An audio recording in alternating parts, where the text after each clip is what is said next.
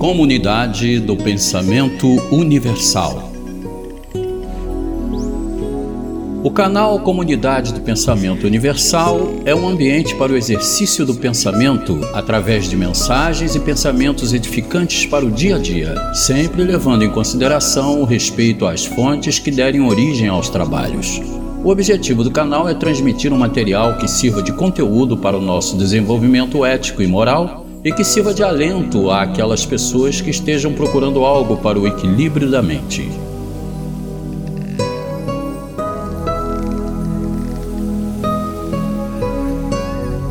Narração de Marilsa Almeida.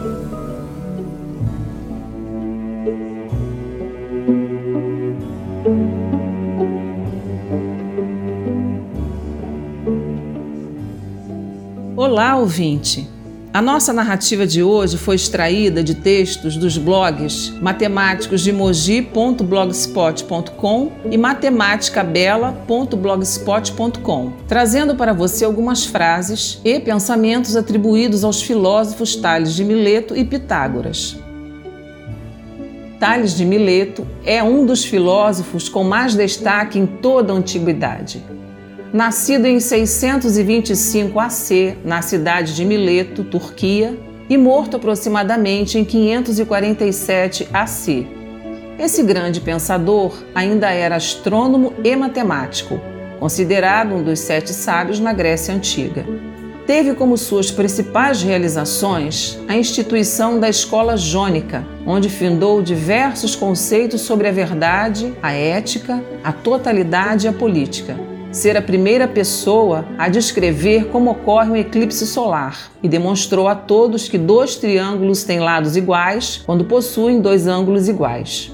A maior parte das suas reflexões eram estabelecidas pela natureza e seus elementos principais água, fogo, terra e ar. Ele acreditava que tudo era constituído por uma substância primordial, a água, Todos os seus fundamentos foram realizados em cima dessa ideologia.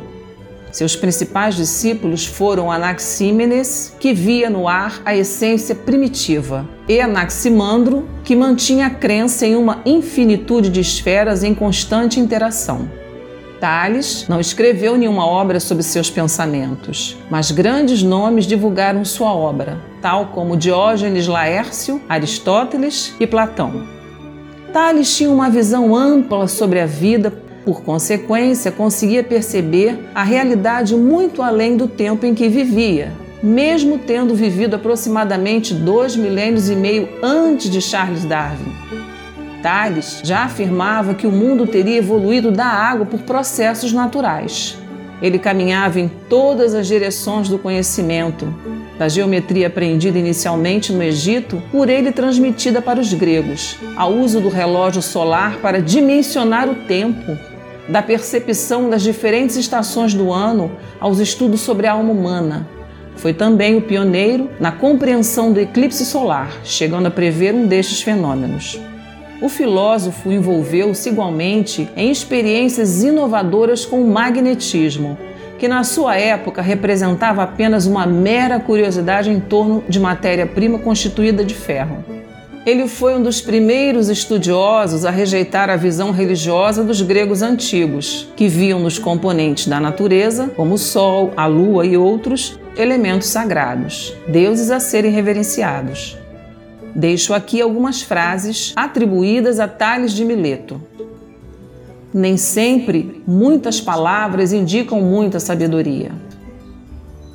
A esperança é o único bem comum a todos os homens. Aqueles que nada mais têm ainda a possuem. Toma para ti o conselho que dá aos outros. Procure sempre uma ocupação. Quando tiver, não pense em outra coisa além de procurar fazê-lo bem feito. O maior é o espaço, porque dentro dele cabe tudo. O mais veloz é o intelecto, porque passa através de tudo. A mais forte é a necessidade, porque tudo domina. O mais sábio é o tempo, porque tudo revela. Muitas palavras não indicam necessariamente muita sabedoria. Espera do teu filho o mesmo que fizeste a teu pai. O mais difícil é nos conhecermos, o mais fácil é falar mal dos outros. A felicidade do corpo é baseada na saúde, o da compreensão no conhecimento. De todas as coisas, o mais antigo é Deus, porque ele não foi criado. A palavra é o fio de ouro do pensamento.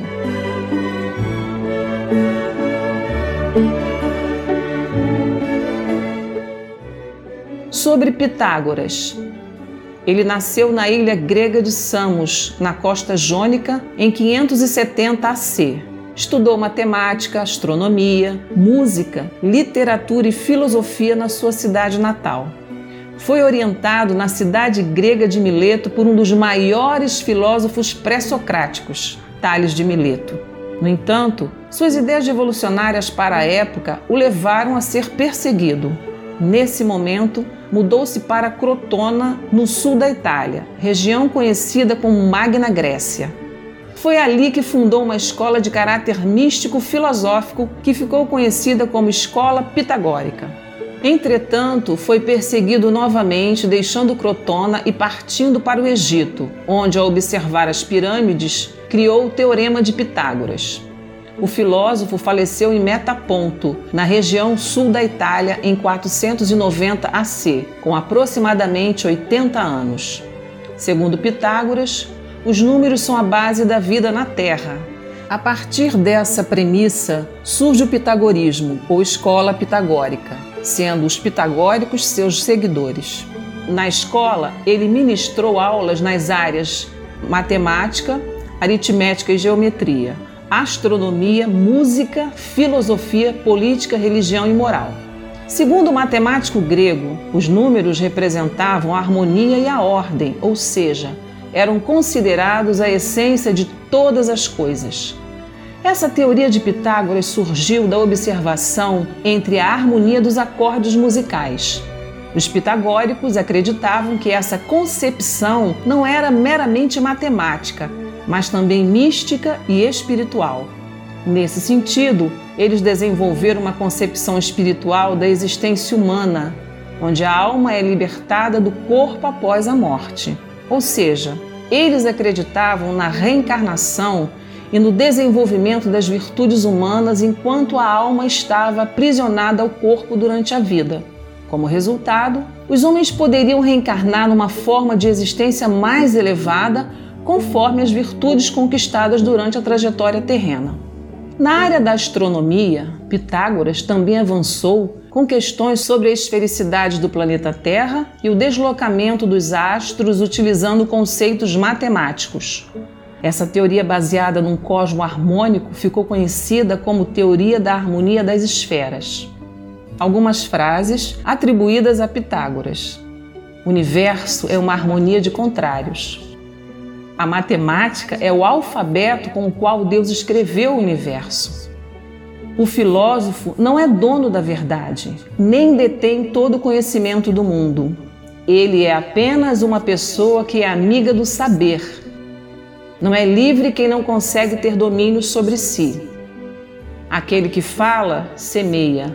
Aquele que escuta, recolhe.